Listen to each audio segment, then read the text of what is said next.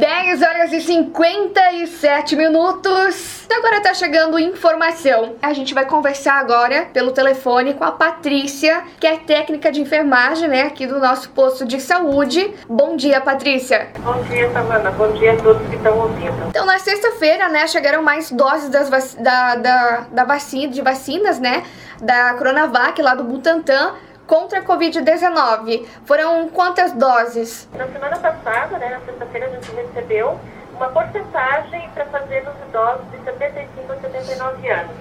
É, no município, a gente tem em torno de 120 idosos nessa faixa etária.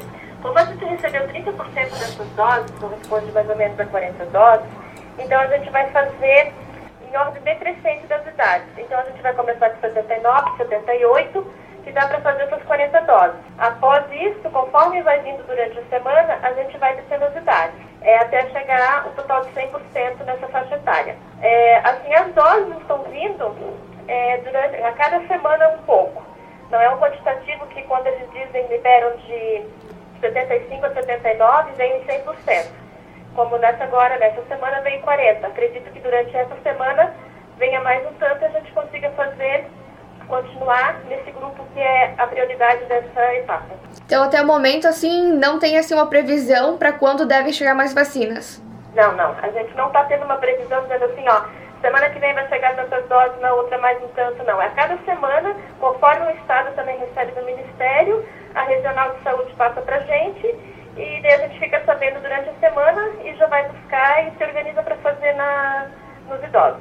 E quem for se vacinar, tem que levar algum documento? Assim, na verdade, a gente pede para trazer a carteirinha de vacinação, porque como a gente é município pequeno, a gente tem um cadastro dos idosos é, no nosso município, a gente consegue olhar por aqui, né? Mas, de repente, se for um morador novo ou alguém que não, não frequente o nosso posto, é bom trazer a, o documento de identificação. E vamos mudar um pouquinho de assunto, né? Do coronavírus para a febre amarela. Quem ainda não foi vacinado contra a febre amarela, ainda estão disponíveis as vacinas ali no posto? Ah, sim. A febre amarela a gente continua, até pede para que a população compareça e venha fazer a vacina, porque existem muitas pessoas que ainda não tomaram. E a gente viu que teve bastante casos de episodias, né, de macacos mortos em, nossa, em torno da nossa região, principalmente no braço trombudo, é, alguns em Atalanta também e comprovado que foi de febre amarela. E recentemente também a, a Serra Catarinense também teve bastante óbitos de macacos e também confirmado que foi com o vírus. Então são cidades próximas, que geralmente o pessoal costuma viajar, né? Tem bastante contato. Então esse pessoal que ainda não tomou, procure a unidade e venha fazer. Quem já tomou a dose, ela é dose única, não precisa mais. Então, falta bastante gente ainda para se vacinar. Isso, ainda falta bastante pessoas para virem fazer essa dose da febre amarela.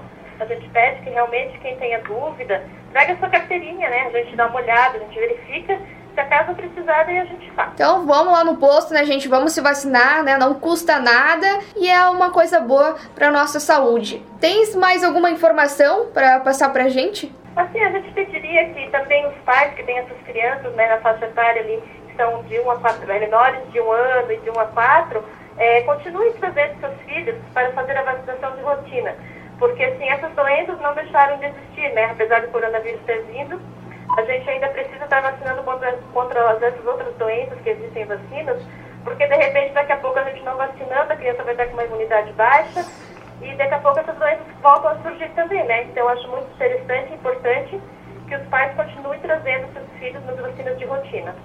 É isso mesmo. Obrigada, tá? Obrigada pela tua atenção. E obrigada a vocês também por estar disponibilizando esse espaço pra gente. De nada, as portas estão sempre abertas.